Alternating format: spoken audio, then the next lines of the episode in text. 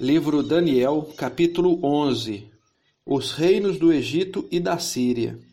Ele tem a responsabilidade de me ajudar e defender. E o anjo continuou dizendo: O que vou lhe dizer é a verdade. A Pérsia terá mais três reis. Depois deles terá um quarto rei, que será o mais rico de todos. Com a sua grande riqueza, ele será muito poderoso reunirá todos os seus soldados e atacará o reino da Grécia. Depois aparecerá outro rei, muito valente. O seu reino será imenso e ele fará o que quiser. Mas, quando seu poder chegar ao máximo, o seu reino será desfeito e dividido em quatro partes. Os reis que vão ficar no lugar dele não serão seus descendentes e não terão o mesmo poder que ele tinha o rei do Egito será poderoso, mas um dos seus generais será mais poderoso ainda e governará um reino maior. Depois de alguns anos, o rei do Egito e o rei da Síria farão um acordo, e o rei do Egito dará sua filha em casamento ao rei da Síria, para garantir a paz entre as duas nações. Porém, o plano fracassará, pois ela o marido, o filho e os empregados serão todos assassinados. Mas pouco depois disso, um parente dela se tornará rei e marchará com as suas tropas contra o exército do rei da Síria. Entrará na fortaleza dos sírios e os derrotará. Ele levará para o Egito as imagens dos deuses da Síria e objetos de valor feitos de ouro e de prata haverá alguns anos de paz entre as duas nações, mas depois o rei da Síria procurará invadir o Egito. Porém, ele será derrotado e voltará para sua terra. Os filhos do rei da Síria se prepararão para a guerra e organizarão um exército poderoso. Um deles sairá com as suas tropas para conquistar o Egito e arrasará tudo como se fosse uma enchente invadirá o Egito e atacará a fortaleza do rei. O rei do Egito ficará tão furioso que sairá com seu exército e atacará os sírios, que se entregarão aos egípcios. O rei do Egito ficará muito orgulhoso por ter derrotado os sírios e por ter matado tantos soldados. Mas o seu poder durará pouco. Depois o rei da Síria reunirá um exército ainda maior e após alguns anos voltará com seu grande exército bem armado para atacar o Egito. Aí muitos povos se revoltarão contra o rei do Egito.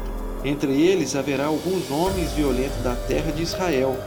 Eles se revoltarão obedecendo a uma visão que tiveram, mas serão derrotados. O rei da Síria virá com seu exército construirá rampas de ataque em volta de uma cidade protegida por muralhas e a conquistará. Nem mesmo os melhores soldados do exército egípcio poderão impedir o avanço das tropas sírias. O inimigo fará tudo o que quiser com os soldados egípcios, e não haverá ninguém que resista. Ele invadirá a terra prometida e a conquistará completamente. Então o rei da Síria porá todo o seu exército em pé de guerra para lutar contra o Egito. A fim de derrotar o inimigo, ele fará um acordo com o rei do Egito e lhe oferecerá a filha em casamento, mas não será bem sucedido. Aí ele atacará as cidades do litoral do mar Mediterrâneo e conquistará muitas delas. Mas um chefe militar estrangeiro acabará com seu orgulho e o deixará envergonhado o rei da Síria voltará para atacar as fortalezas do seu próprio país, mas fracassará e será morto, e nunca mais se ouvirá falar dele. Em lugar dele reinará outro rei, que mandará um oficial para cobrar impostos a fim de enriquecer o seu reino. Logo depois, esse rei será morto, mas isso não acontecerá no campo de batalha. O seguinte rei da Síria será como um homem muito mau, que não terá direito de ser rei, mas ele disfarçará as suas más intenções e com intrigas conquistará o poder. Ele derrotará todos os exércitos inimigos e matará o grande sacerdote. Enganará os que fizeram acordos com ele, e mesmo com um pequeno exército, ele se tornará cada vez mais poderoso. Atacará de surpresa as províncias mais ricas do país e nelas fará coisas terríveis que os seus antepassados nunca fizeram: repartirá com seus soldados as riquezas, os bens e os objetos de valor que caírem nas suas mãos. E por um pouco de tempo ele fará planos para atacar as fortalezas do país. Confiando no seu poder e na sua coragem, ele marchará com seu grande exército contra o rei do Egito. Este sairá para a batalha com um exército grande e poderoso, mas não vencerá, pois será traído pelos seus próprios conselheiros, que o levarão à desgraça. O seu exército será derrotado, e muitos dos seus soldados serão mortos. Então os dois reis terão um encontro e dirão mentiras, cada um procurando prejudicar o outro, mas nenhum dos dois levará vantagem, pois ainda não terá chegado o tempo certo. Depois, o rei da Síria voltará para o seu país, levando todas as riquezas que tiver conseguido na guerra. Planejará acabar com a religião do povo de Israel e fará contra ele o que quiser. Depois voltará para o seu país. Quando chegar o tempo certo, ele marchará de novo com seus soldados contra o Egito, mas desta vez não vencerá, como venceu na primeira vez. Soldados virão do oeste em navios e o atacarão. Desesperado, ele desistirá da luta e, cheio de fúria, atacará novamente o povo de Israel, fazendo com eles o que quiser. Desta vez, ele seguirá o conselho dos judeus que abandonaram a sua religião. Os seus soldados profanarão o templo, acabarão com sacrifícios diários e colocarão no templo o grande terror. Por meio de bajulação, o rei ganhará o apoio dos judeus que abandonaram a sua religião. Mas aqueles que amam a Deus ficarão firmes e combaterão o rei. Mestres sábios aconselharão o povo, mas por algum tempo serão mortos à espada ou no fogo ou serão mandados para fora do país como prisioneiros, ou perderão todos os seus bens. Durante este tempo de perseguição, o povo de Deus receberá a ajuda de alguns, mas muitos o ajudarão só por interesse próprio. Alguns dos mestres sábios serão mortos, mas isso será um meio de purificar e aperfeiçoar o povo de Deus. Isso continuará até chegar ao fim, no tempo marcado por Deus. O rei da Síria fará o que quiser.